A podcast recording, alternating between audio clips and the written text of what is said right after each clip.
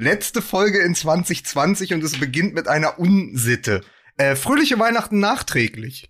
Ja, fröhliche Weihnachten nachträglich. Gehabt zu haben. Was ist denn die Unsitte? Du hast doch uns direkt begrüßt, du kamst also rein, frisch von der Handelbank und hast gesagt, ich wünsche ein gutes Weihnachten gehabt zu haben.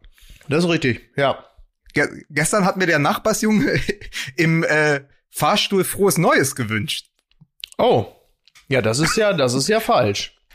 Das ist ja, das falsch. ist auch falsch. ja, aber wieso? Aber, was ist denn, aber- aber, was ist denn an dem Falschen? Was ist an dem, was ist denn an meinem Falsch? Ist doch, ich wünsche, ist doch überhaupt ich wünsche, das ist ja keine Unsitte, sondern ich äh, würde mich, es bedeutet ja umgemünzt einfach nur, ich würde mich freuen, hättest du ein schönes Weihnachten gehabt. Hättest du jetzt kein schönes Weihnachten gehabt, kann ich es aber auch nicht ändern und ist mir dann auch relativ egal. So. Frohes Neues ist übrigens seit Jahren mein Running Gag. Immer zur neuen Saison, zum ersten Heimspiel beim FC St. Pauli. Begrüße ich alle immer seit Jahren mit Frohes Neues. So, so. Ich wünsche das wiederum, wenn ich im rheinischen Raum, wenn ich so irgendwo zwischen Krefeld und Köln unterwegs bin und ein Ortsschild passiere, dann schreie ich frohes Neues, verstehst du? Frohes Mann. Neues. Oh Mann. So, ich denke, das war Frohes Neues, ja gut, okay. Haben wir den Ton gesetzt für die Folge? Es war ja nur eine kurze Sendung. Das machen wir ja nur für den Sponsor. Also Mike macht gleich kurz den Sponsor und dann richtig. beenden wir das auch. Hast richtig. Mit frohes Neues. Ja. Das ist auch der Folgentitel. Es reicht dann. Sag mal, was habe ich dem Fußballgott oder sagen wir mal den von der DFL, den Spieltagsplanern Ja. und Ansetzern getan, dass das erste Spiel im neuen Jahr an einem Samstag, Nachmittag oder Abend, so genau weiß ich es gar nicht, ich glaube, es ist sogar Samstagabend das Topspiel, Hertha BSC gegen Schalke 04 ist. Uh. Das muss doch nicht sein. Uh. Das, also Abstiegskampf vor leeren Rängen im dunklen, eisigen Berlin, wo die, wo der sibirische Wind, die von uns sogenannte Russenpeitsche schon wieder zuschlägt, also Windchill minus 14 Grad oder äh, das wird wahrscheinlich in Gorbatschow oder es wird ja in, in, in Stalingrad gemessen, ne, dann in Berlin Der irgendwann. Großclub gegen den Großclub quasi, verstehst du? Ähm, Wow. Ich, ich habe jetzt ein Bild, ich habe Wow. jetzt, ich habe jetzt ein Bild von Christian Groß gesehen, jetzt bereits im, im Schalke äh, mit Kappe. Da fehlt eigentlich nur Raktiv als Sponsor, oder? Ich war ein bisschen enttäuscht. Ich muss sagen, das war so ein Hauch Udo Lattek, der plötzlich irgendwie äh, da so äh, äh, durch Gelsenkirchen wehte. Allerdings glaube ich minus minus den Erfolg. Ähm, es ist glaub, bei generell, ist es- generell nicht so ein wahnsinnig gutes Zeichen, wenn jemand vorher irgendwo in Saudi-Arabien und sonst wo äh, die letzten Jahre tätig war. Da ist selten etwas Glanzvolles bei rausgekommen. Ähm, Aber ich, glaube, beim momentanen Zustand der Schalker Mannschaft ist es auch egal, wen du holst. Da hättest du Christian Groß als Schweizer holen können, aber du hättest wahrscheinlich auch Jochen Schweizer holen können. Und der Unterschied wäre marginal. ich glaube sogar, bisschen- ich glaube sogar ernsthaft, Jochen Schweizer würde tatsächlich mehr ausrichten können. Das mache ich sogar, das mache ich sogar ernst. Ja, der, der spendiert erstmal der gesamten Innenverteidigung oder der gesamten Viererkette erstmal zwei Fallschirme und einen Bungee-Sprung, so als Teambuilding-Maßnahme. Ich habe nämlich in der Sportbild gelesen, früher haben die Führungsspieler auf Schalke den anderen Spielern Currywurst gekauft. Heute sind sie alle Ich-AGs. Hey. Aha. Hat Walter Straten aber wieder einen ra- rausgetan, ne? Apropos äh, Spendierhosen.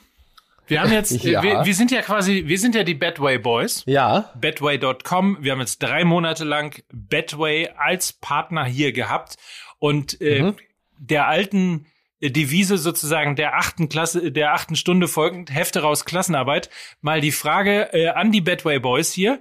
Äh, was, was ist denn hängen geblieben? Was habt ihr denn gelernt? Wie ist zum Beispiel der Claim von Betway? Äh, Äh, was Bet, Betway Bernd macht, ist immer richtig. Richtig, genau. Was Betway Ja. Bernd macht, ist immer richtig. Da- Das ist der Claim. Ja. Oder nee, pass auf, pass auf, Betway.com. Hör auf deinen Vater. So, So. auch sehr richtig. Sehr richtig. Ja.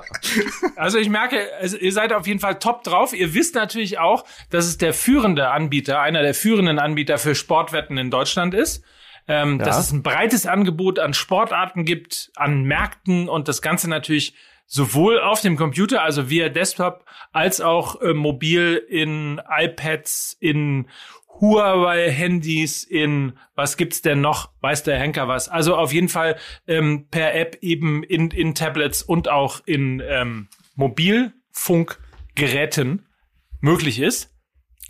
Und es darum geht, dem Instinkt, dem eigenen Instinkt zu vertrauen für echten Nervenkitzel und somit für ein äh, verbessertes Spielerlebnis. Es gibt auch diesmal in äh, der letzten Werbung hier in 2020 einen Willkommensbonus für Neukunden für äh, bis zu 150 Euro gibt's nämlich. Dazu spannende Angebote. Ähm, Was? Ja, wirklich. Es gibt zum Beispiel den, also- den Bedway Boost, da gibt's erhöhte Quoten oder den Vierknipser. Da kannst du kostenlos äh, die ersten Torschützen in vier Partien ähm, tippen und einen Jackpot von 100.000 Haaland. Euro, äh, Haaland, genau, von 100.000 Euro pro Woche tippen und so weiter und so fort. Der Hinweis sei nochmal, Spielteilnahme ab 18 Jahren, Glücksspiel kann süchtig machen. Mehr dazu, Infos und Hilfe unter bzga.de und äh, Betway könnt ihr natürlich unter betway.com erreichen. Das ist ja klasse, ne? Muss man auch mal sagen. Oder? Ja, ich meine, äh, entschuldige bitte, verantwortungsbewusstes Wetten ist der Grund, warum Lukas sich irgendwann auf so eine Art Erbe freuen kann. Und äh, das alleine ist das schon, ist das schon, ne? Ich meine, natürlich, natürlich, wenn alles gut läuft, erst in ungefähr 40 Jahren, äh, da wollen wir alle ja natürlich drauf hoffen, aber theoretisch ist das ja so. Ja, ja. Also er, er hat sich ja von, von seinem jetzigen, ähm, habe ich ja, glaube ich, erzählt, ne? er hat sich von seinem diesjährigen Wettausschüttung ein Boxspringbett gekauft. Siehste? Und natürlich wo? So, der- und der- wo, mein- und mein wo Vater- natürlich? Mein Vater steckt Bei nicht, mein Vater bet1.de. steckt das Geld nicht unter die Matratze, er steckt das in die Matratze. Verstehst du? Leute, ihr müsst mal fürs Timing von Witzen, müsst ihr mal auf euch achten, weil äh, natürlich Ja. Mickey gerade einen Monster-Gag hatte, Ja, richtig. Ja. aber der ist jetzt Ich habe untergegangen. gesagt, ja, ich habe natürlich gesagt, und wo hat er das, die Matratze natürlich gekauft? Konsequent, natürlich bei bet1.de. Ist doch klar. so, Ist doch logisch. Ja. So, ja. Ja, ich Freunde, wollte noch sagen, Badway auch immer, bitte? ah, wir haben heute echt Verzögerungen drin, ne? Nö. Du redest einfach immer, wann du lustig bist. Nein, Das hat mit der Verzögerung nichts zu tun. So, wollen wir denn mal? Ja. Zum letzten Mal in diesem Jahr. Es ist quasi, es ist Musik bitte.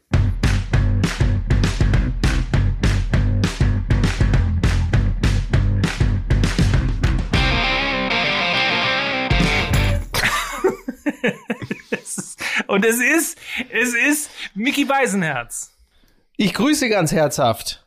Und in, und in Berlin Lukas Vogelsang. ja, Grüße aus der Sonne, ne? Und in ähm, Garmisch-Partenkirchen, unterhalb der Großschanze, Mike Nöcker. Kurz vor der Vierschanzentournee. Mike Nöcker, einer von 100.000 Menschen, die in den letzten vier Tagen äh, gen Süden gezogen sind, Ja.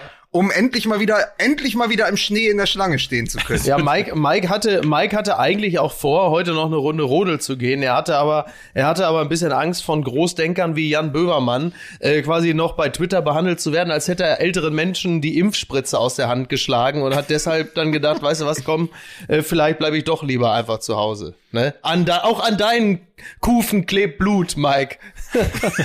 Glauben Sie nichts, glauben Sie nichts, was diese Herren sagen, meine Damen und Herren.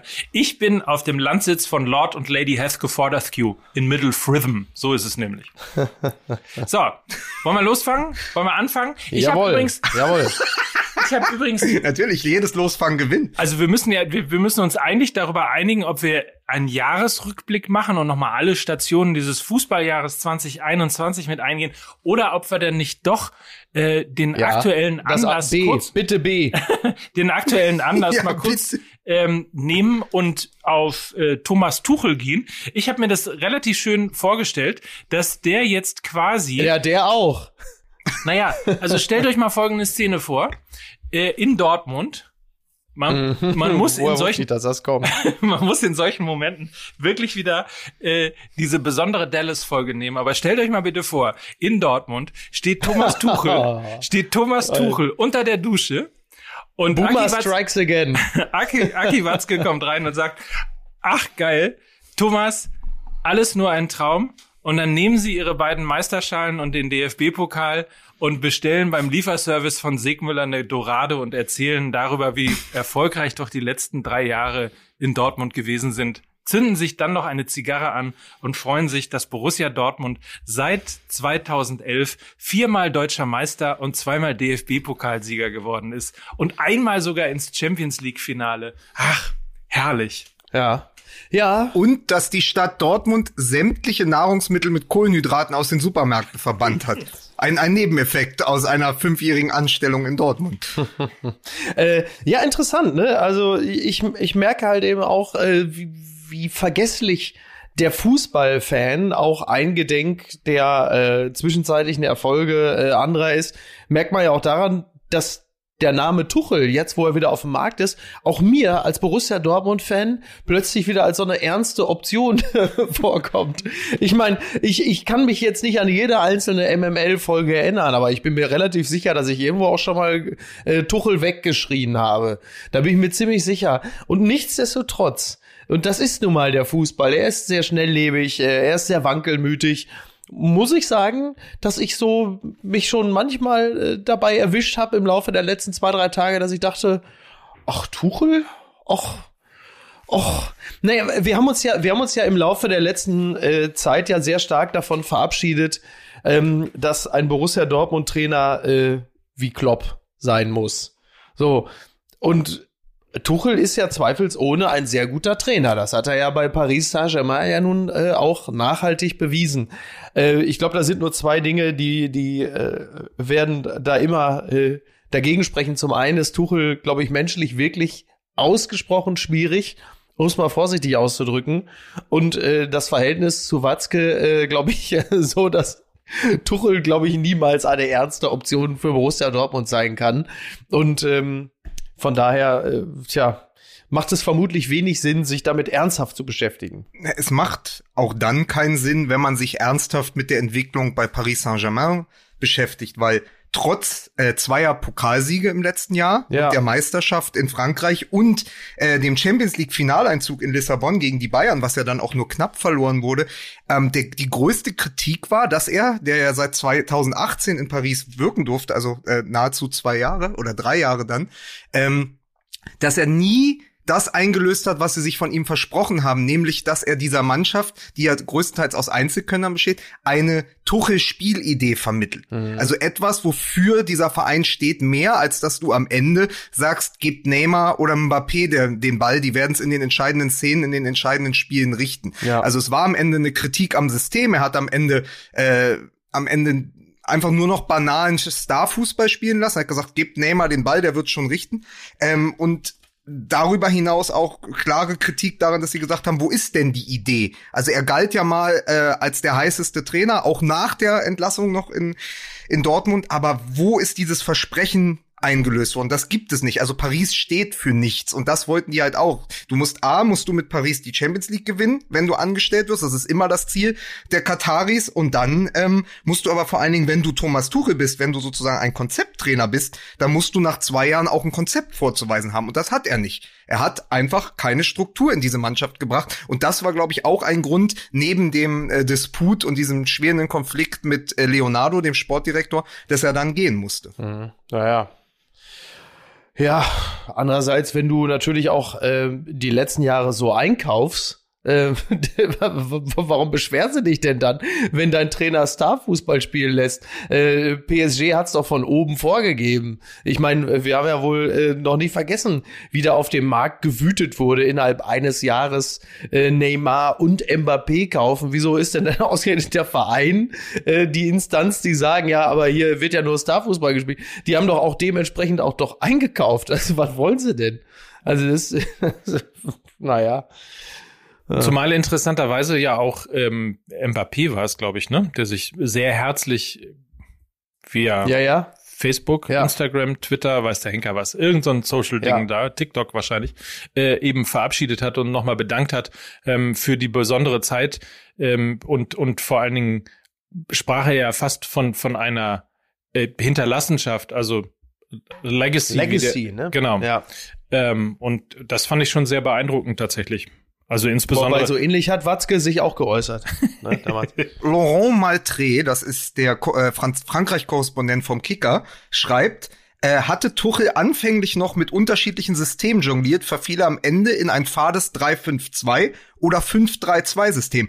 Aus der Kabine wurden Stimmen laut, dass sich die Anweisungen darauf beschränken, einfach Neymar oder Mbappé den Ball zu überlassen, wenn sie spielfähig waren. Also das ist so ein bisschen, ich weiß, was du meinst, dieses, ähm, wenn sie diese Spieler kaufen, wieso wundern sie sich dann? Aber anderes Beispiel, Hansi Flick. Ja, ich würde sagen, Weltfußball Lewandowski ist schon in einer Kategorie zu nennen mit Mbappé und Neymar, weil er sich dahin entwickelt hat. Er wurde nicht ja. für 220 Millionen gekauft, aber er wäre äh, seine 100, 150 Millionen wert. Dann hast du bei den Bayern noch ganz andere Star, äh, Starspieler. Äh, Flick hat aber etwas geschafft. Er hat ein klares System Flick einen klar zu identifizierenden Flickfußball implementiert und die Stars dahingehend eingebettet. Lewandowski, der viel mehr mit nach hinten arbeitet als noch vor ein, zwei Jahren. Ähm, äh, ein Kimmich, der seine Rolle finden durfte. Also ich glaube, das ist einfach auch ein Vorwurf, den sich Tuchel gefallen lassen muss.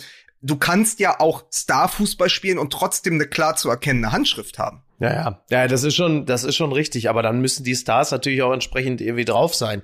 Also ich, ich weiß nicht, ob äh, äh, Neymar da so richtig Bock drauf hat, dass es auch noch andere äh, neben ihm gibt. Ähm, also er ist ja, wenn, wenn wir uns mal so die die Vertragsinhalte der letzten Jahre mal angucken, die es angeblich gegeben haben soll, irgendwelche Klauseln, wo, wo drin steht, dass er also bitte auf keinen Fall mit nach hinten arbeiten soll und irgendwelche irgendwelche fixen Elfmeter und so, dann äh, dann würde ich gerne auf, auf dieser Grundlage nochmal neu darüber sprechen, inwieweit man ein System implementieren kann, in dem auch die anderen glänzen und die äh, nicht nur die Last, sondern auch eben der Glanz auf andere Schultern verteilt wird. Das, äh, ich glaube, da dürfen wir den, den Faktor Mensch äh, und den Faktor Ego nicht ganz außer Acht lassen. Zumal du ja auch, wenn du permanent eine Konfliktsituation mit deinem Sportdirektor hast, ist ja auch nochmal die Frage, mhm. inwieweit das von außen da reingetragen wird, inwieweit das auch Unruhe in die Mannschaft hereinbringt, inwieweit damit auch ähm, die Autorität des Trainers in Frage gestellt wird. Und ähm, dann ist es natürlich sehr einfach herzugehen und zu sagen, äh, er hat immer nur das und das ähm, System gespielt. Ähm, die, ich glaube, die Gesamtentwicklung wird etwas sein, ähm, das werden wir nie genau beobachten können, beziehungsweise nie genau analysieren können, weil du einfach nicht weißt, was für Unwuchten entstehen, wenn das Gesamtgebilde des Vereins nicht rund läuft und wenn insbesondere die, das Vertrauensverhältnis zwischen Sportdirektor und Trainer nicht gegeben ist. Also vielleicht sind das dann auch manchmal irgendwann, äh, ich, ich will es nicht Verzweiflungseinwechslungen ähm, nennen, aber wenn sich Dinge hochschaukeln, ähm, dann, dann ist es sehr einfach, immer das Endergebnis zu kritisieren, weil man nicht weiß, wie der Weg dorthin entstanden ist. Ja. Mickey hat schon was Wichtiges gesagt. Er hat gesagt, Na, wenn die mal. so einkauft. Zum Glück in der letzten aber Folge wenn, des Jahres. Ja, aber nein, endlich ist es Nein, aber du, weil du meintest ja, wenn die so einkaufen. Und ich glaube, man muss, man darf gar nicht kritisieren, dass eben Neymar und Mbappé geholt wurden, sondern man muss kritisieren, was sonst so passiert ja, klar. ist. Insbesondere in der letzten, äh, sozusagen in der letzten sehr langen Transferperiode. Ähm, also nochmal angefangen, Leonardo kommt zurück. Der hat ja, war ja schon mal in Paris, ist ehemaliger Spieler, war ja auch beim AC Mailand, wird dann zurückgeholt, 2019. Und in dem Moment muss Tuchel klar gewesen sein, dass es nicht lange gut gehen wird, mhm. weil die einfach klassische Antipoden sind. Und wo immer Reibung ist, ist irgendwann auch Feuer. Das passiert. So, das, das war klar, das war nur eine Frage der Zeit. Und dann kommt etwas hinzu, wenn wir auf den Transfermarkt schauen. Leonardo hat einfach perfekte Verbindung in den Mercato in Italien. Und das heißt, seit er da ist, wurde insbesondere in der Serie A eingekauft. Und Tuchel hat aber im Sommer ganz offen andere Verpflichtungen gefordert. Also so wie sich auch Hansi Flick hingestellt und gesagt hat, pass auf, wir brauchen noch andere Spieler und somit Salihamidzic unter Druck gesetzt hat, was aber ein anderes ähm, äh, Hierarchiegefälle ist ja. innerhalb des FC Bayern. Tuchel sagt aber, pass auf, Leonardo, deine italienische Kackscheiße, die du gerade machst, die brauche ich nicht. Hol mir mal vernünftige Spieler, guck doch mal, was gibt es in Deutschland, was gibt es in England. Und es ist ja klar, wenn Tuchel sich hinstellt und ganz offensiv und ganz öffentlich den, äh, den Leonardo, den Sportdirektor, anzählt, dass der irgendwann zurückschießt. Und ja, der hat nun mal, das ist der klassische längere Hebel, an dem er sitzt. Und dann geht er halt hin am Abend vor Heiligabend nach der Pressekonferenz, nach dem 4 zu 0 gegen Straßburg und sagt, guten Tag, äh, Thomas, komm mal kurz mit, wir müssen dir was oh, mitteilen. Thomas, äh, Thomas. Au, au revoir. Thomas. Ja? jetzt, jetzt geht's aber los hier. ja, pass auf. Ich habe nämlich heute Morgen extra, weil ich mich nicht wieder blamieren wollte, weil sie ja jetzt, ähm, ein Nachfolger steht ja schon fest. Und ich wollte mich bei der Namensnennung, genau, ich wollte mich mal nicht blamieren, so wie du jetzt, ja. und ähm, habe deswegen extra unseren Argentinien-Korrespondenten Janni Gruschetzky angerufen, ah. der, den ich in Buenos Aires am Grab von Maradona erwischt habe. jetzt haben wir schon ähm, einen eigenen Und habe ihn gefragt, pass auf, und ich habe jetzt, ich habe jetzt rausgefunden, der heißt Maurizio Pochettino. Ja, ja, ich. Pochettino, ja. sowie Mascherano und Thomas Tuchel. Das ist relativ einfach, es ist relativ einfach zu merken. Also Maurizio Pochettino kommt jetzt. Aber bei, bei so. jemandem, dem es egal ist, ob er Gruschetzky oder Grozecki ausgesprochen wird, Grozecki ausgesprochen wird, da bin ich mir, bin ich mir ehrlicherweise nicht sicher, ob ich ihn als seriöse Quelle bei der Aussprache. Aber diese, diese, also und das macht mich ja wahnsinnig, ne? Diese, diese Aussprache von argentinischen äh, Nachnamen. Also ich kann, also natürlich immer Doppel C und dann H, ne? Ist, ist ja ganz klar immer Pochettino, so würde man ja sagen. Aber die Argentinier haben dann noch mal so, so wie in der Mathematik noch mal so eine zweite Ableitung von der Ableitung reingepackt. Ich weiß noch, wie ich damals getobt habe, als der FC Schalke den argentinischen Spieler Matejan holte. Also M-A-T-E-L-L-A-N. Mathe ja, Doppel-L-J, klar, ne, so. Dann hat aber Werner Hansch, hat immer, und dann am Ball wieder, Matejan, spielt immer, ich dachte, der heißt Matejan, du Trottel. Bis ich irgendwann festgestellt habe, nein, tatsächlich. Also wie die Ableitung der Ableitung, also Doppel L gleich J, aber J nochmal, dann nochmal wie im Spanischen gesprochen, Matejan. Es stimmte also, ich habe Werner Hansch Unrecht getan. Ja. Aber ist die Ableitung von der Ableitung ist der Satz des Pythagoras, oder? Das ist absolut. ja, genau. da ist er. Ja. Da ist er wieder am Ball. Ja. Der Pythagoras. Der Pythagoras. Ne?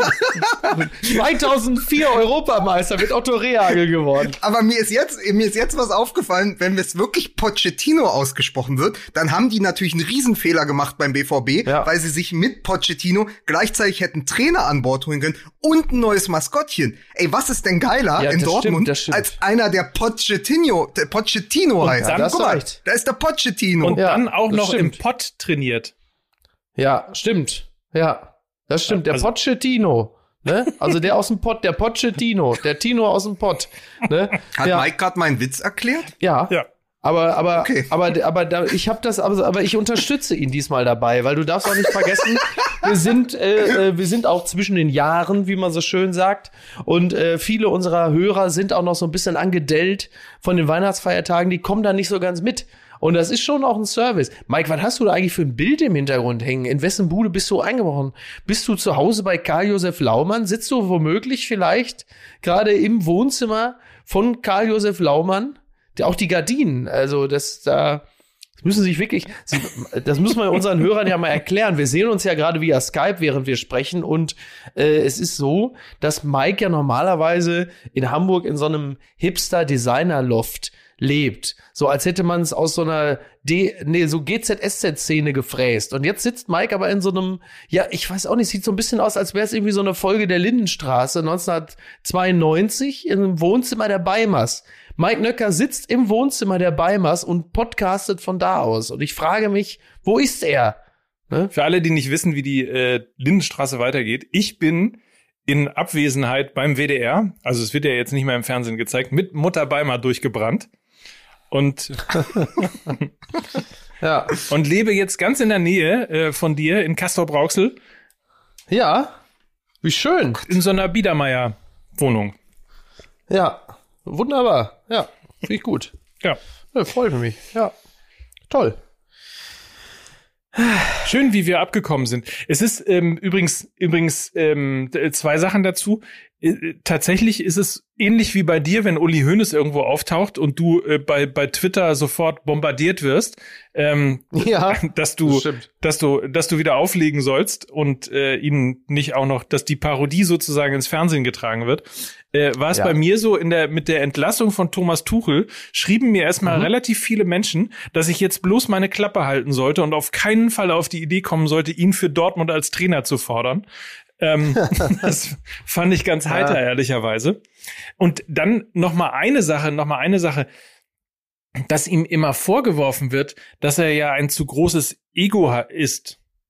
Ja. Da frage ich mich manchmal, wa warum dürfen Spieler ein großes Ego haben. Trainer müssen aber wie in so einer Schafkopfrunde oder die müssen sozusagen Skat-kompatibel sein, so dass der Sportdirektor ja. und äh, der Geschäftsführer oder der Präsident oder der Aufsichtsratsvorsitzende, äh, das, die müssen dann abends noch zusammensitzen können und äh, ja, irgendwie ja. heitere Stunden äh, beim Bier am Kamin haben und nur dann ist es sozusagen ein guter Trainer. Das finde ich ehrlicherweise immer faszinierend, dass man Spielern jedes Ego der Welt zugesteht, Trainern aber nicht.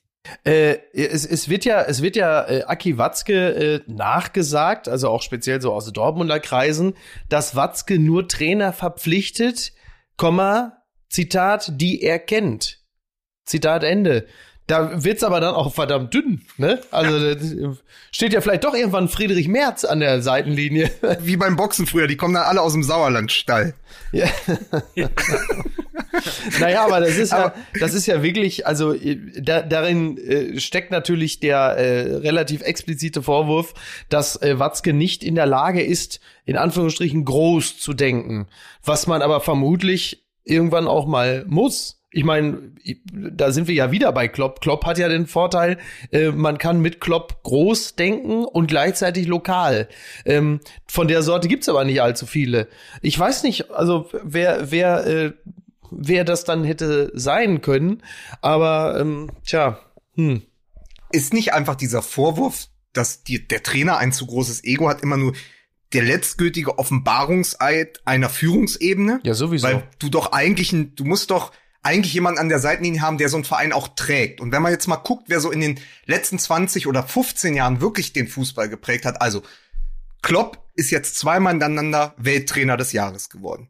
Diese Woche wurde Guardiola zum Coach of the Century gewählt. Ja. Dann gibt es noch einen gewissen ähm, Mourinho, der ja auch sagen wir mal, in den letzten 15 Jahren ganz gut dabei war. Ich erinnere nur an das mhm. Triple mit Inter 2010 und der es immer geschafft hat, sich vor die Mannschaft zu stellen, indem er all den Hass hm. jeden Shitstorm absorbiert hat das und so die Mannschaft in Ruhe arbeiten konnte, weil er sich wirklich als klassische Strohpuppe äh, da vorgestellt und gesagt hat, komm, Throw it at me, bitches. Ja. ja. So, das, das, das, das war er ja auch. Und das sind ja alles Chefcharismatiker. Ja. Die haben ja alle Riesenegos. Also ja. ich weiß, die haben alle wahrscheinlich eine Verdrängung. Äh, ich weiß nicht, wie viele Leute wirklich im, im Schumann, in, noch ins Schumanns gepasst haben, als Tuchel und äh, Guardiola da mit, mit, den, mit den Gläsern und mit den Salzstreuern ihre ge gegenseitig Taktikarbeit gemacht haben. Ich glaube, da waren sie am Ende alleine, weil alle anderen wie von so einer Druckwelle aus der Kneipe gespült wurden. Aber ähm, ich finde das total gut, weil es trägt ja auch eine Mannschaft und es hilft einer Mannschaft, wenn sie sozusagen hinter dem Trainer verschwinden kann. Ja klar, also da bist du natürlich auch wieder bei dem äh, bei dem alten äh, Gleichnis, dass ja ein ein Chef besonders gut dann ist, wenn er einfach für die entsprechenden Positionen Leute holt, die schlauer sind als er selbst und einfach sagt, ich brauche nicht hier, äh, ich brauche keinen Skatpartner, ich muss nicht mit irgendjemandem Schafskopf spielen, sondern ich brauche halt einfach jemanden, der mehr Ahnung hat als ich und den lasse ich dann machen. So, darum geht's ja. Und ähm, da muss natürlich das eigene, ich meine, das eigene Ego wird ja automatisch auch immer dann gefüttert, wenn man sagen kann, ja, ich hab den geholt und guck mal, wie schön ich mich zurücknehme und den hier machen lasse. So, aber das kann offensichtlich nicht jeder. Das ist dann leider auch die bittere Erkenntnis. Und es gilt ja tatsächlich auch im Fußball die alte Management-Regel, starke Persönlichkeiten akzeptieren starke Persönlichkeiten neben sich. Also je genau. besser du sozusagen als je, je, je toleranter du starken Persönlichkeiten an deiner Seite gegenüber bist, desto besser in der Regel auch das Ergebnis ähm, deiner ganz persönlichen ähm, Führungsarbeit sozusagen. Und ähm, das ist ja etwas, was dann offensichtlich an der einen oder anderen Stelle eben zu kurz gekommen ist. Ja, tja. Ich bin gerade gespannt, wie sich die ganze Sache in Mainz entwickelt. Mhm. Also ich kann mich erinnern, also wenn man jetzt auch wieder, ich meine, Mainz ist ja sozusagen der Ursprung der Ursch neben, pass auf, ganz, ganz böse für alle Romantiker. Neben Hoffenheim und Leipzig ist ja Mainz der Ursprung des modernen Fußballs. auf der einen Seite Ragnik, die Ragnik-Schule, ähm, ohne die es äh, jemand wie Marco Rose nicht geben würde. Auf der anderen Seite aber eben Heidel und Mainz, Strutz, Heidel, die ganze Connection. Also wer die tolle Biografie äh, von Honigstein über Klopp gelesen hat, weiß das ja, wie sozusagen das als Brutkasten auch fungiert hat. Ähm, ja. Mainz. Ich meine, da kommen eben Tuchel und Klopp auch her, ne? Und jetzt ist in Mainz wirklich Land unter in dieser Saison. Und jetzt holen sie Heidel zurück und holen auch Martin Schmidt zurück. Nicht den Skispringer, sondern den, den ehemaligen Trainer als Sportdirektor. Da bin ich total gespannt, weil vor vier Wochen war noch die große Schalke 04 Abrechnung in der Sportbild. Wer hat wie viel Schuld? Also Ja. von 100 Prozent. Wie viel Schuld hat jeder an der Misere? Ich glaube, Heidel hatte 18 Prozent Schuld an der 100 Prozent Misere von Schalke 04. Und dieser 18 Prozent Heidel ist jetzt in Mainz als Heilsbringer zurück. Das ist tatsächlich eine Wolte der Bundesliga-Geschichte, die ich nicht erwartet habe vor einem Monat noch. Also überhaupt nicht. Aber, aber 18% Schuld bedeuten ja im Zweifel auch äh, 82% Erfolg. Und die hat sich natürlich Mainz jetzt geholt. So, ist ja auch geil. Das ist ja auch eine tolle. Ja. Aber das, ist, glaube, die das, ist Rechnung war ein nicht die bisschen anders. das ist nicht die Rechnung. Nee, die, ja. die, die, Nein, die Rechnung war, die Rechnung war, sie mussten irgendwie auf 100% Schuld kommen und wer sozusagen Ja. von dem großen Schuldkuchen, wie viel, wie viel Zutaten, wie viel Zutat war Heidel, wie viel war Tönnies, wie viel war Ja. die Mannschaft. Und dieser Heidel, den ich aber, und da wieder ein Verweis auf die, ähm, auf die Klopp-Biografie, der ja hervorragende Arbeit gemacht hat, äh, in Mainz, der aber auf Schalke total gekippt ist. Und ich erinnere mich nur, ich weiß gar nicht mehr, was das für ein Bericht war, aber da saß Heidel irgendwann an der Arena vor dem, Gra vor dem Ja. Gazprom-Logo und erzählte irgendwas über Traditionen und so. Schön. Und da dachte ich, oha, das ist jetzt der Ja. Punkt, an dem kippt die Figur. Das war diese, diese Schalke-Doku, was, was lief falsch, glaube ich. Und da äh, wurde Heidel interviewt und ich dachte, ah, irgendwie passt das nicht. Und er ist ja halt der, den zusammen mit Reschke die meiste Schuld trifft, was Ja, ja. die Altlasten jetzt, also die jüngeren Altlasten von Schalke angeht, was die Transfers angeht. Diese verrückten Verträge mit Rudi, der jetzt schon wieder in Hoffenheim spielt, aber sie zahlen irgendwie noch das Gehalt und sie haben Millionen ausgegeben für Spieler, die es nicht mal auf die Ja. Bank geschafft haben. Das ist ja auch Heidel. Das Einzige ist natürlich, Schalke und Mainz sind zwei diametral entgegengesetzte Konzepte. Das heißt, vielleicht funktioniert er eben auch dann am Ende. Vielleicht ist er als, äh, als Manager wie Terodde. Er funktioniert nur, Terodde funktioniert nur in der zweiten Liga, Heidel das wäre tatsächlich äh, auch So. meine Frage gewesen, weil da gibt's zwei Modelle. Also das Modell eins ist, er funktioniert nur da. Mo Modell zwei wäre, ähm, es ist so ein äh, Romantiktransfer Dortmunder Güte. Ähm, eine Mhm. Rückholaktion sozusagen, die dann hinten raus nur halb funktioniert. Das wird tatsächlich sehr spannend sein, ähm, zu Das ist auch beobachten, meine Befürchtung. dass es nur so halb funktioniert. Ja, glaube ich auch. Also ich glaube, als nächstes steht da noch Harald Strutz wieder auf der Matte und sagt, komm, ich mach's auch wieder. Wir bringen die Band wieder zusammen. ähm, Die Bruch weg ich ich habe da so meine, ich habe da so meine Zweifel, weil äh, der, der, äh, weil viel Identität ist da ja nicht mehr. Also das, der, der FSV Mainz, den wir äh, mal kannten, den gibt's nicht mehr. Der ist mit ihr da draußen gestorben. Aber äh, dann ist ja, dann ist ja nur die Frage, wenn Strutz auch noch zurückkommt, hat André Schürle seine Karriere ein Jahr zu früh beendet? Ich fürchte ja, ich fürchte ja. Und was macht eigentlich Louis Holtby?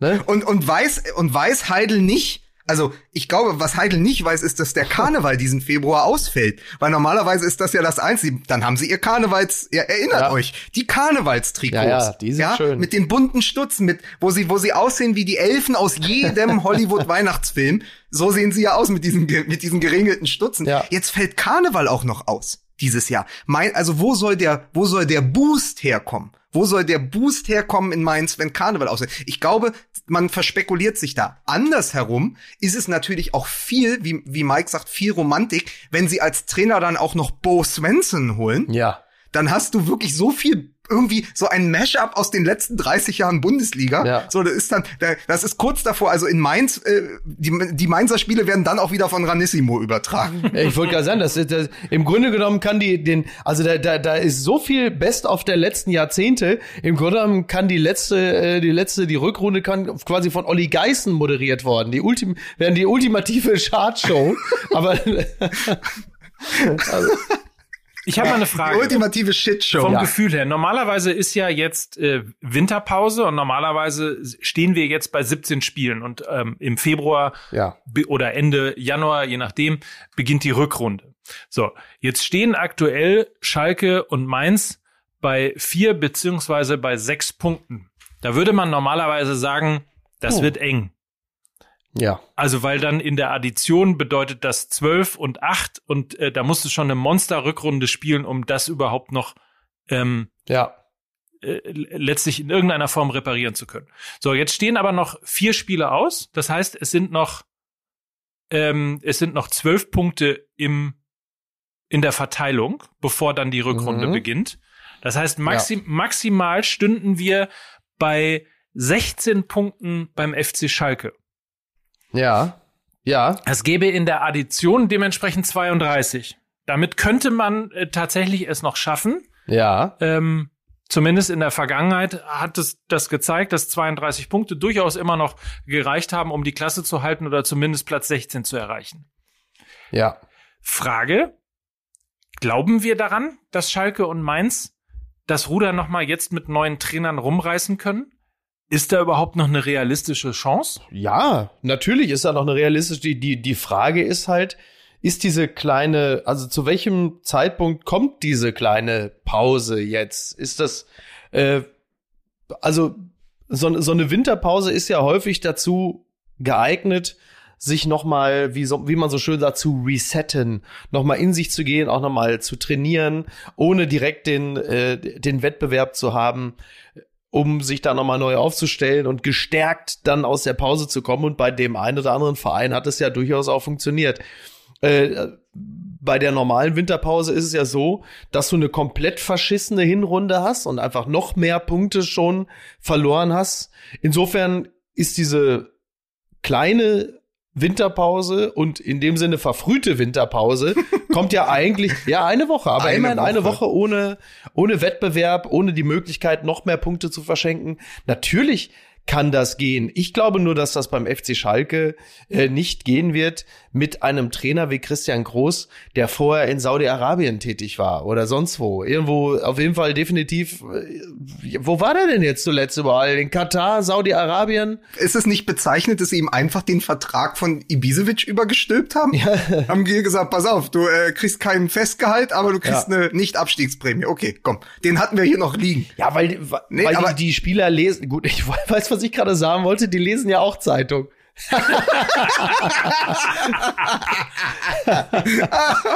sie, hörten, natürlich. Sie, sie hörten den Printwitz ja, dieser Woche. Genau, genau. Aber ah. sie bekommen ja auch ein bisschen was mit. So über TikTok und Instagram wird ja ab und zu auch mal irgendwas so in die Timeline gespült. Und denen ist natürlich auch klar, dass derjenige, der da von Schalke geholt worden ist, jetzt eben nicht äh, Pochettino, Pochettino, Pochettino, äh, Porcentino ist, sondern halt eben Christian Groß, Tucci. der vorher in den Emiraten tätig war.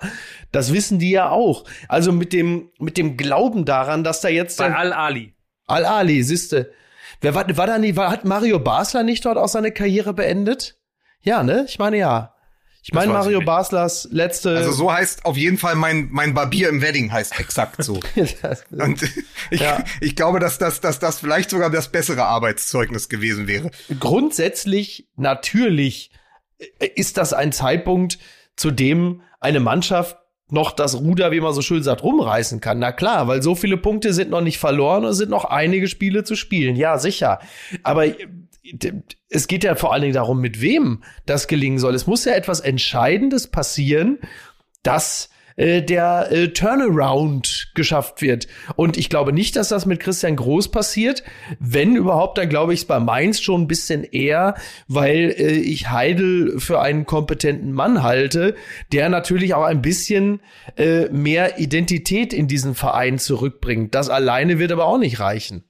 Aber ich sehe die Chancen eher bei Mainz als bei Schalke, ganz klar. Wollt ihr mal ganz kurz, wollt ihr mal ganz kurz, weil du Mario Basler äh, reingebracht hast und ja wissen wolltest, ob es der gleiche Verein ist, bei dem er seine Karriere beendet hat. Da muss ich dich ja. ganz kurz äh, korrigieren, weil er nämlich seine Karriere nicht etwa bei Al-Ali, sondern äh, man könnte meinen, beim SC Al-Rayyan beendet hat. Allerdings ja. vergessen ja. viele, dass er dann zum ATSV Wattenheim gewechselt ist, bevor er dann ah. beim BC, beim BC Augsburg Oberhausen äh, gespielt hat, dann zum TÜS Rüssingen ging und seine Karriere tatsächlich bei der TSG Eisenberg beendet hat. Mickey, Mickey Eisenberg. Bevor er fest vom Doppelpass verpflichtet wurde. das ist richtig. Ich möchte nichts mehr hören. Das ist das wieder der typische der Podcaster. Der, der, mit dicke Fresse hier. Aber dass du mal selber Weltmeister geworden sind wie der Effe, der Andi Breme und ich, das ist natürlich überhaupt nicht. Ich hab mir die Füße geblutig geholt, damit man in Deutschland wieder was zu feiern hat, auf die Fanmeile, in den Kneipen. Stattdessen gucken sie jetzt die Leute hinterher, die da Pfeile werfen. Wo ist denn das Sport? ja. Aber man muss einfach sagen, was für Mainz 05 spricht, ist Hertha BSC. Weil wenn Mike sagt, äh, ist die Saison schon gelaufen für Mainz, dann sagt natürlich Bruno Labbadia, holt meine Berliner Weiße mit Schuss. Wir sind ja auch noch da. Ja. Ohne Hierarchie, ohne vernünftige Offensive, mit einer oh, ohne Standardsituation. Ich habe jetzt gelesen, Hertha BSC hat, glaube ich, noch kein Tor nach Standardsituationen geschossen, aber schon ungefähr 27 kassiert. Also ähm, die sind ja in der Statistik, sind die ja, also die sind ja an allen nennenswerten Offensiv- und Defensivstatistiken immer die drittschlechteste Mannschaft hinter Mainz und Schalke. Und ich sag dir, es wird ganz, ganz bitter, wenn jetzt am Samstag Schalke, und das ist nicht abwegig, ähm, Bedway Bernd hat das schon gesagt, er wird auf Schalke wetten, weil er sagt, Hertha ist immer gut dafür. Und das wäre natürlich auch, das wäre natürlich auch wirklich die größte Pointe, dass äh, Schalke 04 in Berlin den Tasmania-Rekord verhindert. Also natürlich wäre natürlich die Geschichte des Spieltags. Aber Hertha ist großartig als Aufbaugegner für Mannschaften, wo nichts gelaufen ist. Wenn die nach Berlin kommen, dann funktioniert's. Und es ist überhaupt nicht abwegig. Ich weiß nicht, wie die Quote ist diesmal, aber Schalke kann in Berlin gewinnen. Und das ist keine gute Nachricht. Und wenn Schalke in ähm, Berlin gewinnt und wenn Mainz parallel gewinnt, dann sind es plötzlich nur noch vier Punkte von Mainz auf Hertha. Und vier Punkte bei ausstehenden 20 Spieltagen ist jetzt auch ist kein großer Abstand. Ja, also es ist nee. wirklich sehr, sehr, sehr, sehr, sehr schrecklich, ähm, dass fast ein Jahr nach dem Abgang von Klinsmann äh, mindestens die Hälfte von dem, was er damals geschrieben hat in seinem Tagebuch, nach wie vor stimmt für die Hertha. ja. Nein, aber es ist wirklich, also äh, es, dass, dass Köln und Hertha nicht enteilt sind und selbst Bremen nur acht Punkte Vorsprung hat vor Mainz, zeigt ja auch, ähm, wie das so um das untere Drittel der Liga bestellt ist. Ja. Also die sind ja doch enger beieinander, als man es jetzt gedacht hätte. Übrigens eine Sache noch, was mir gerade aufgefallen ist. Ähm, weißt du eigentlich, welcher äh, Spieler seit 2020 bei Al-Ali spielt? Marco Marin. Marco Marin. Wirklich? Ja, Marco Marin spielt bei Al-Ali. ja.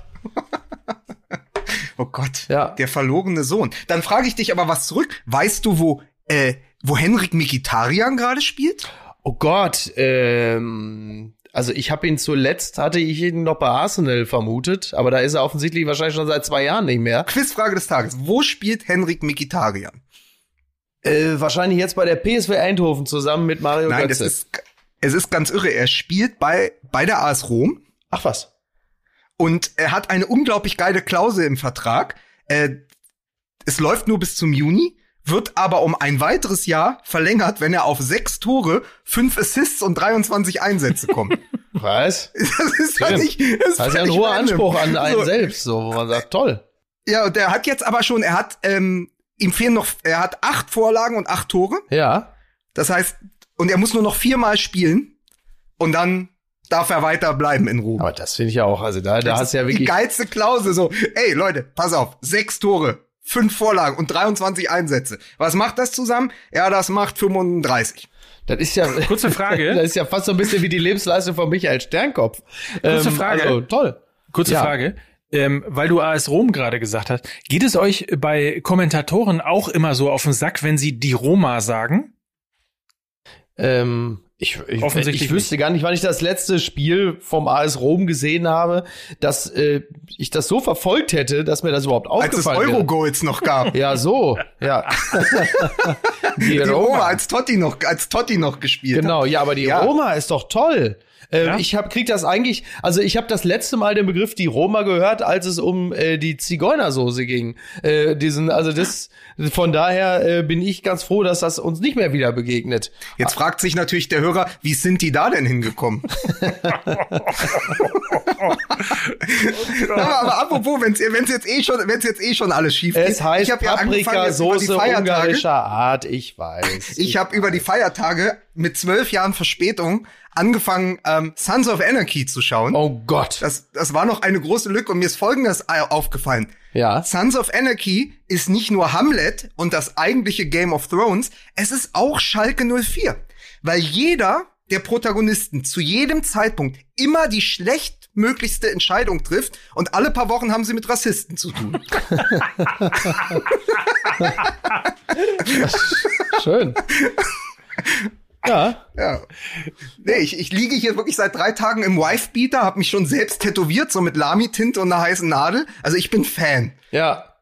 Man kann sich ja aktuell auch nur selber tätowieren. Übrigens, übrigens hat Amina Harit auch ein ähnliches Verkehrsgebaren, also von daher passt das ja auch ganz gut. ne? ähm, ja, das, weil jetzt kann man ja den Witz machen, der Witz, den wir damals nicht gemacht haben. Harit, fahr schon mal den Wagen. Vor. So, siehst du, aber, aber Sons of Anarchy, also bei allem Respekt, äh, ich habe das natürlich auch geguckt, sieben Staffeln lang oder so. Es ist aber doch auch die perfekte Serie für Nickelback-Hörer und die, die äh, ein Fuck you Greta aus Aufkleber über dem Auspuff haben.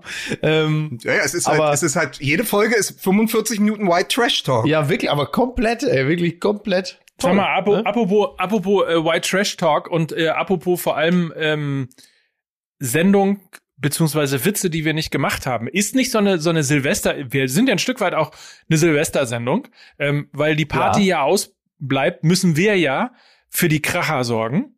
Quasi. Ja, das ist richtig. Ne? Ja, wieder mal. Ist, ja. ist das nicht die Sendung, wo wir auch mal den Witz hier präsentieren können, den wir aus Pietätsgründen nicht gemacht haben? Sind wir soweit? Nein. Nein, immer noch nicht. Nein. Nein, immer noch nicht. Wir warten, das wird der Cliffhanger fürs neue Jahr. Wir brauchen da noch ein bisschen moralische Bedenkzeit. Bist du? Okay, ich weiß gar nicht, um welchen Witz es sich handelt, aber ich, wenn ich, Lukas, ich will's, aber wenn ich Lukas zurückschreckt, äh, dann dann äh, dann klinke ich mich da auf jeden Fall ein. Also wenn Lukas schon Bedenken äußert, bin ich auf jeden Fall dagegen, diesen Witz zu veröffentlichen. Na, das Geile ist, dass wenn wir uns über diesen Witz unterhalten in größerer Runde, ja. dann ja. Brüstet sich Lukas immer damit, wie geil dieser Witz ist. Und wie. Ja, der, ich sage immer, der ist nichts für die Sendung und das musst du dann auch respektieren. So. Weil sonst äh, werde ich, werd ich heute in den Text zur Sendung deine Telefonnummer reinschreiben. Finde ich nur fair. Finde nur fair. So. Aber äh, um davon direkt mal abzulenken, ich habe noch einen Werbeblock mitgebracht. Oha. Ich finde jetzt so, es sind jetzt 49 Minuten gespielt, da kann man auch mal Werbung machen. Absolut. Unsere heißgeliebte kann man Kollegin sagen? Natürlich, Kollegin, natürlich Freundin, ja. ähm, Bettina Rust hat einen neuen Podcast. Ja. Auch von Studio Bummens, so wie Apokalypse und Filtercafé, wenn ich das an dieser Stelle sage. Ich Absolut. kann das ja sagen. Ja. Ähm, es heißt, er, der Podcast heißt Toast Hawaii. Und ich habe die erste Folge gehört und muss sagen, es hat mich es hat mich richtig gehend umgehauen. Es ist ein, ein 45 Minuten langer Appetitanreger gewesen. Es geht darum, dass sie ähm, immer einen prominenten Gast hat, der über das Essen seiner Kindheit und wie ihn das geprägt hat und wie es heute ist mit dem kulinarischen Selbstverständnis, was man gerne isst, wie man es zubereitet, was man gar nicht so mag. Also es ist wirklich, es läuft einem, es läuft einem das Wasser im Mund zusammen und es ist wirklich mal was ganz anderes. Ich habe so gerne gehört, ich weiß nicht, wie es dir gegangen ist, äh, Miki, erste Folge mit Ulrich Mattes. Äh, ich fand's ganz, ganz großartig. Also Toast Hawaii, große Empfehlung von uns. Ja, total. Man lernt die Leute ja auch einfach noch mal besser kennen. Also äh, Ulrich Mattes, den ich sowieso sehr schätze, aber den da noch mal referieren zu hören über Gewürzgurken. Aber das sind natürlich teilweise auch erschreckende Dinge, die sich da offenbaren. Also was er für Gewürzgurken äh, Affinitäten hat, das also das fand ich persönlich also hat mich mehr äh, schockiert als seine Darstellung des Goebbels in der Untergang. Aber trotzdem ähm, äh, fantastischer Podcast und man muss natürlich klar sagen, wenn Bettina Rust, also man hört ja, ja, hier Person XY hat einen neuen Podcast, ja, dann gähnt man müde und sagt, ja, sicher, wer nicht. Äh, bei Bettina Rust ist natürlich ein bisschen anders. Äh, nicht nur im Berliner Raum weiß man ja, dass sie wirklich eine, eine Talk-Ikone ist und äh, alleine deshalb lohnt es sich schon bei ihr äh, genauer hinzuhören, wenn sie ein Gesprächsformat hat. Und es ist wirklich ganz toll. Und äh, ich möchte mich den Worten meines äh, Vorredners ansonsten nur noch anschließen. Toast Hawaii überall, wo es Podcast gibt. Und schönstes Zitat der ersten Folge. Wir hatten ja früher nur drei Gewürze, Pfeffer, Salz und Maggi. Stimmt. Das ist natürlich absolut wahr. Ne? Ja. So, Mikey, zurück zu dir ins Skigebiet. Endlich. Ich bin nicht im Skigebiet. Könnt ihr jetzt mal damit aufhören? Wirklich. Ja, du bist Ja, du bist äh, hier auch einer von den von den Rodelschweinen, äh, äh, Schweinen, ne, sag ich ja, ganz klar, Mike. Das ist also an deinen, ja, an deinen Kufen klebt Blut. Ich sag's nochmal. Ne? Die drei großen Krankheiten: Ja. Mumps, Masern, Rodeln. Ja, Diesen Winter. das ist wirklich. Die Leute haben wirklich einfach alle komplett ihren Verstand verloren, wirklich. Ja, aber sie tragen wenigstens Skimaske. ja. Ich muss übrigens noch mal eine Sache würde ich gerne noch mal rückblickend äh, auf diese Saison mit einbringen. ja. Wir haben ja eben schon Mario Basler als als ähm, Karikatur als als Was? hast du nicht Was? du, Karikatur? Also das ist doch keine Karikatur. Ich bin keine Karikatur, ich bin authentisch. So kennt man mich, so bleibe ich. Ihr vermischt mich nicht. So, ja. So, und wir haben ja, wir haben durch dich ja viele Protagonisten, viele prominente äh, Figuren aus dem Fußball, die immer wieder hier auftauchen. Ähm, Uli Hoeneß ist natürlich ein, ein Running Gag. Ich finde, dass Christoph Daum, in, äh, nicht Christoph Daum, dass äh, Rainer Kallmund insbesondere mit dem Satz äh, Flugsteig A40 und so weiter ein bisschen kurz gekommen ist. Helmpeter haben wir hier fast gar nicht gehabt in diesem Jahr. Ja, warum wohl? Aber nichtsdestotrotz, hm? ja, warum wohl? Weil der HSV in der zweiten Liga ist und die zweite Liga des, dich nicht interessiert. Danke. Weiter. So, aber wir haben in diesem Jahr einen Neuzugang und ich möchte ihn für mich persönlich wählen als die beste und spontanste und überraschendste Parodie des Jahres. Ich weiß nicht, ob du dich erinnerst, weil das ich Lustige, weiß, was jetzt kommt. das Lustige ist, so, ich du weiß. weißt beim Pokalfinale, weißt du noch nicht mal mehr, wer eigentlich gegen wen gespielt hat. Du weißt, dass die Bayern den Pokal gewonnen haben, aber ich musste wirklich Ja. lange überlegen, wer eigentlich überhaupt im Finale gestanden hat. Ja, das stimmt, da habe ich heute auch, Ja. da bin ich drüber gestolpert und wusste es nicht mehr. So, Stimmt, Und- es war Leipzig gegen Bayern, oder? Nee, es war Leverkusen 2 zu 4. da kannst du mal sehen. genau. ist das So, schlimm? Das war wirklich Wahnsinn. aber es gab einen Moment, der wird für immer in meinem Herzen getragen sein. Und das ist der Moment, wo wir zusammen auf der Bühne standen, in diesem Autokino, weil man kein, kein Public Viewing machen konnte. Wir für die Volkswagen Tailgate Tour äh, das, das äh, wirklich möglicherweise schwierigste äh, Vorprogramm überhaupt gemacht haben. Also Ja, das nur, stimmt. Ne, es waren Autos da, äh, die durften nicht Ja. hupen, äh, die durften nur Lichthupe machen, wenn ihnen irgendwas gefallen hat. Und man wusste, Das war die würde, aus- würdeloseste Scheiße, die ich je erlebt habe. Aber es hat Spaß gemacht, weil ich es mit euch gemacht habe. Genau, und man stand da so auf der Bühne und wusste gar nicht, mögen die das jetzt, was man da macht, finden die das lustig oder sonst was. Und dann kommt der, Mona, äh, der Moment, wo Mickey Beisenherz zum Firebeast eskaliert. Genau. Ich kann das nicht nochmal, das, das war Wir können ja Moment. Folgendes machen, in Würdigung, weil das, Ja. es hat es ja nie in eine Podcast-Folge geschafft, sondern es Das ist stimmt. nur bei uns auf dem YouTube-Kanal zu sehen. Ja, youtube.com recht. slash FußballMML und bei uns im TikTok-Kanal. Ähm, dort kann man das Ganze sehen. Und um Ja. dem Ganzen nochmal ein wirklich würdiges Umfeld zu geben, würde ich vorschlagen, spielen wir das an dieser Stelle nochmal als einziges Ding, Ach wo Gott. wir in dieser Folge Okay. zurückblicken Ja. auf das Jahr 2020 in Würdigung für die großartige äh, Parodie. Okay. Spielen wir das Ganze Ja. jetzt nochmal ein. Es war für uns alle ein schweres Jahr. Wer ist deutscher Meister? FC Bayern! Wer hat den Pokal? FC Bayern! Und, und ein Küsschen von die Trainer von die Meister! Ja! So, Und, und, und, wenn wir spielen, sind wir die Könige von Europa! Ja! herrlich. Ja, äh, ich kann mich. Sie gehörten der gespielte Witz. Es ist auf jeden Fall die beste Parodie eines holländischen Trainers seit der Pressekonferenz von Hüb Stevens von der Woche. Ja, ich kann mich auch wirklich nur, ich kann mich wirklich nur entschuldigen. Es ist einfach, äh, was sollte ich denn machen? Mir fehlte doch auch ein bisschen der Kontakt zum einfachen Bürger. ne? Aber weil heute, weil heute, weil wir hier der Feuerwerkspodcast sind und weil ein Highlight das nächste jagt, So. ich möchte einen großen, großen Mann des Fußballs würdigen. Rainer Holzschuh. Ja. Rainer Holzschuh vom Kicker hat am Montag den letzten Scheinwerfer gedreht. Ja, das ist doch nur wirklich- Abschied. Der, der Kicker ist im Sommer 100 Jahre alt geworden. Rainer Holzschuh war 50 Jahre an Bord und hat sich verabschiedet mit einem letzten Scheinwerfer, der ein bisschen grummelig auch war, weil Ja. er nicht so ganz zufrieden, weil er nicht so ganz zufrieden ist mit der Entwicklung ähm, des Fußballs hin zum Massenspektakel zum Pop-Event. Er schreibt also, die Überschrift ist Hollywood im Spitzenfußball, ist das der Sinn? Fragezeichen.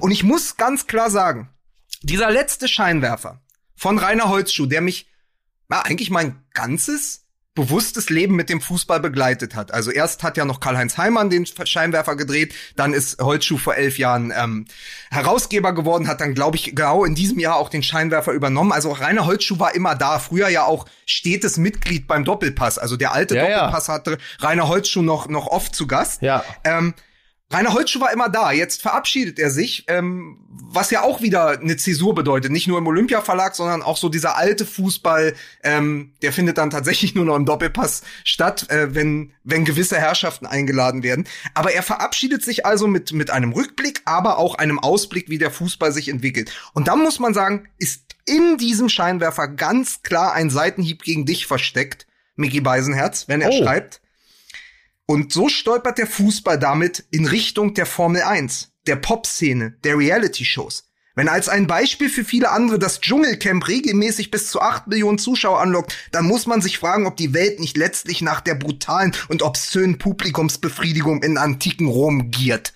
So. Äh, Eat this. Äh, jetzt muss ich, jetzt muss ich äh, fairerweise sagen, ich, ähm, wie soll ich das jetzt, wie soll ich das jetzt ausdrücken?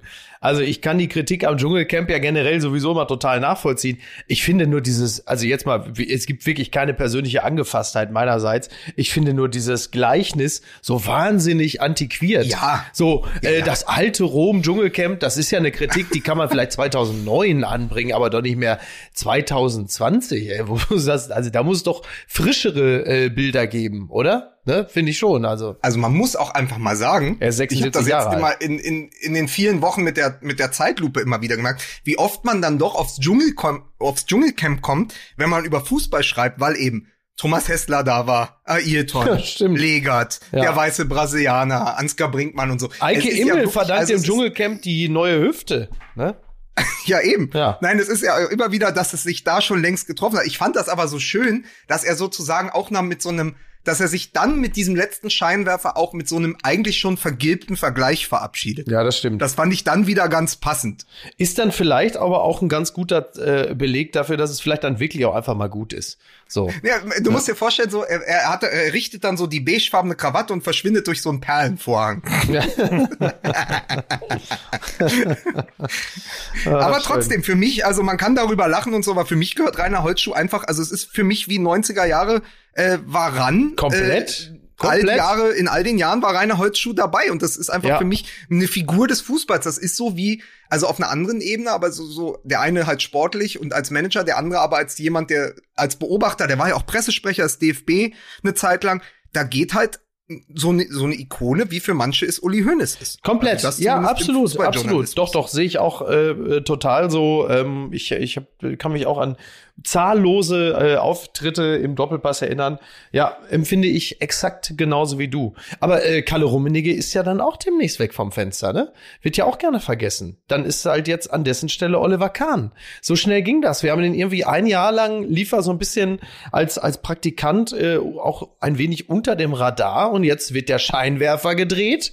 Und da drin steht Oliver Kahn. Ist, ist witzig übrigens, dass sein Antrittsinterview dann, und da sind wir dann doch noch in der alten Welt, sein Antrittsinterview wird dann doch in der großen Bildserie ähm, Ja, natürlich. ne, gemacht. Also Ja. anders als die Spieler, die ja mittlerweile ähm, dann am liebsten äh, eher mit dem Spiegel oder der FAZ oder äh, ähnlichen Leitmedien oder der Süddeutschen Zeitung reden, ähm, da ist der Fußballfunktionär, ist da immer noch quasi äh, ähnlich wie der Politiker simpel gestrickt und äh, macht sein großes Antrittsinterview natürlich mit Bild.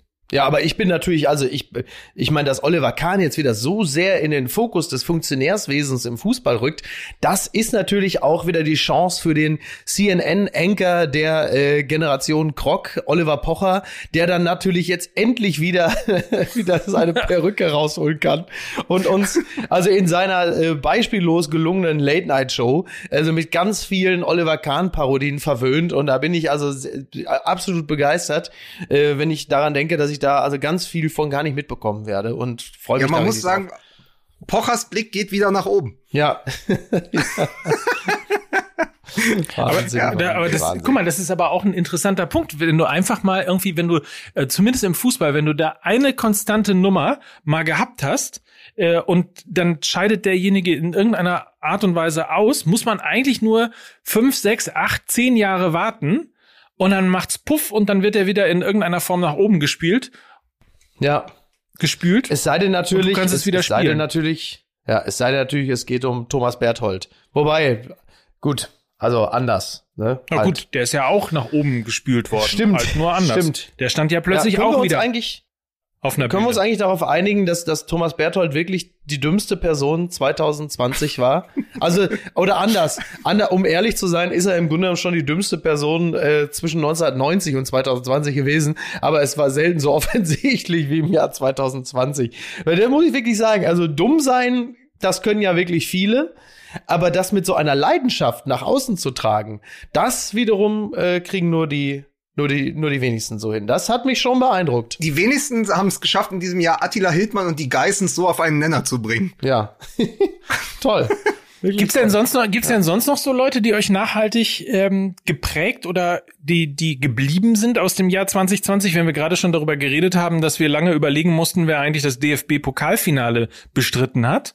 ich finde schon, ohne es noch zu vertiefen, aber für mich ist schon die, also diese Person dieses Jahres, weil er wirklich die Person eines Jahres ist, in der Endabrechnung ist Hansi Flick. Klar. Mhm. Ja. Und ein, und ein anderer wäre für mich noch Markus Rashford.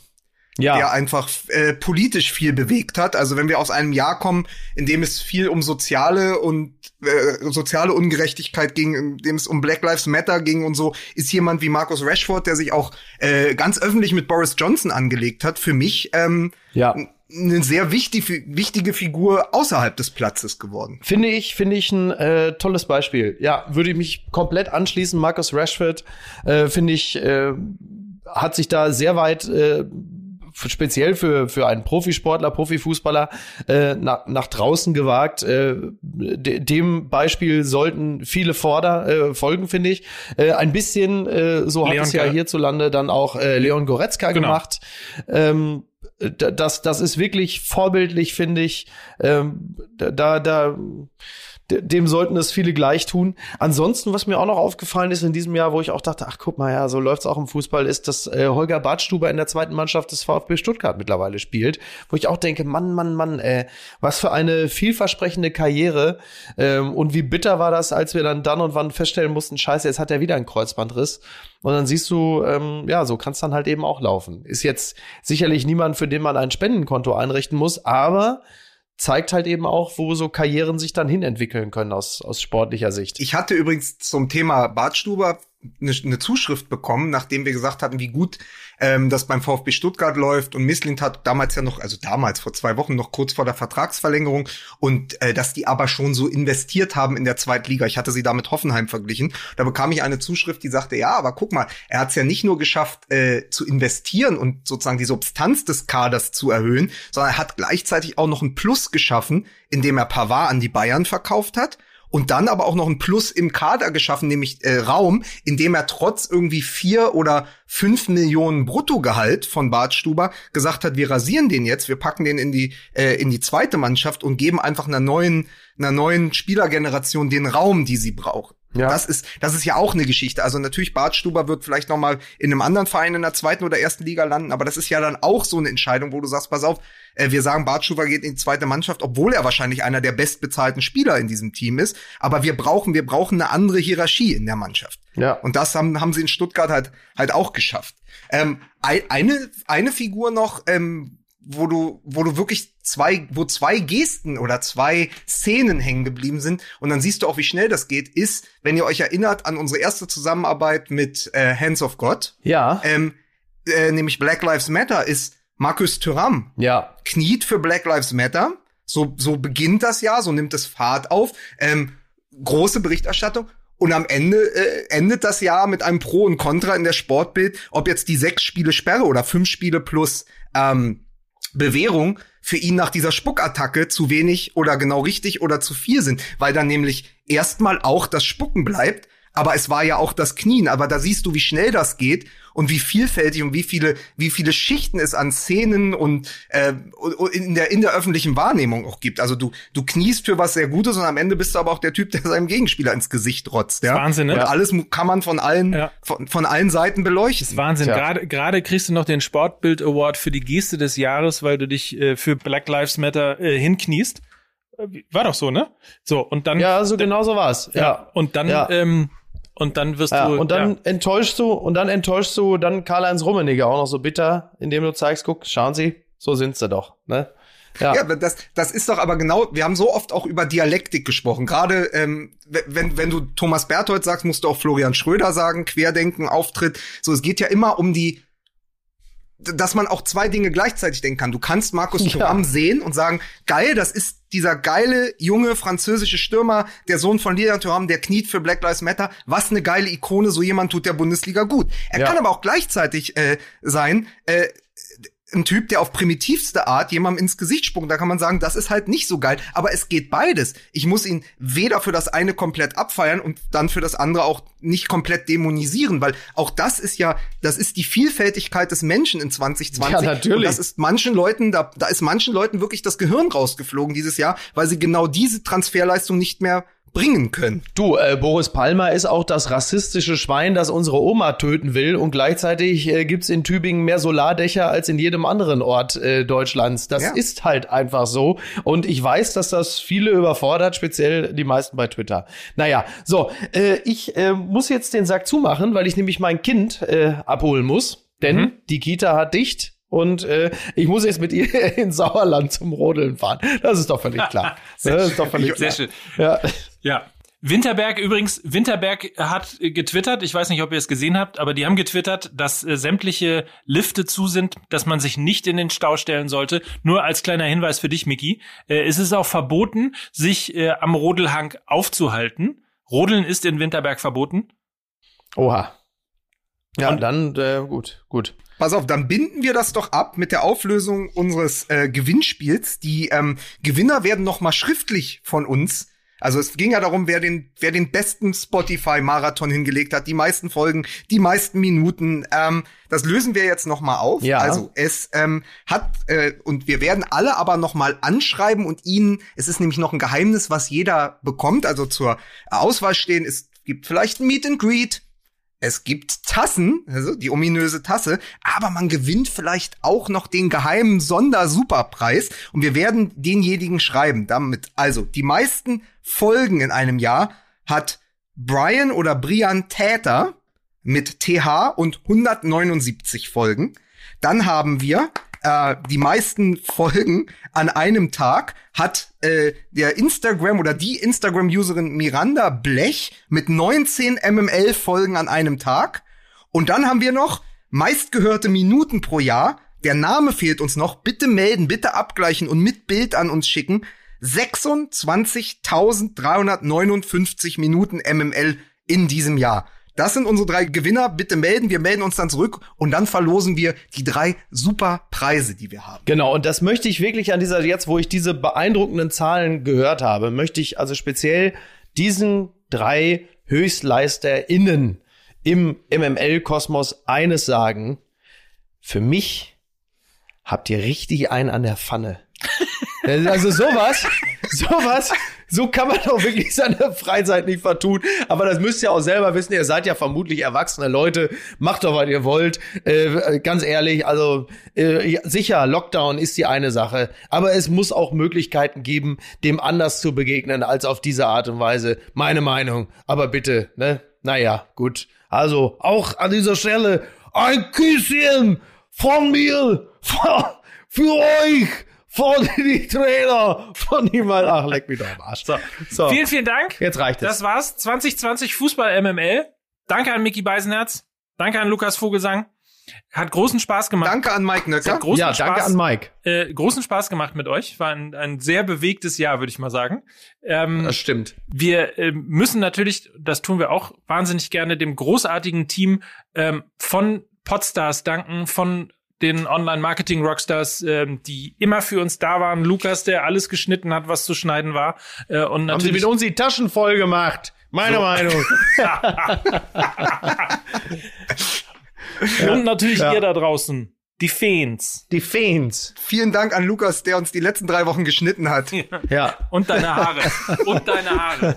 So. Also in diesem Ja, ja, Sinne, ich merke schon, äh, fei- feierliche Stimmung, Stimmung oder gerade irgendwas Pathetisches ist mit euch nicht mehr zu machen um diese Zeit. Nein. In diesem Sinne, kommt gut ins neue Jahr. Wir hören uns schon nächste Woche wieder. Ja, guck, so schnell geht's. Macht's gut.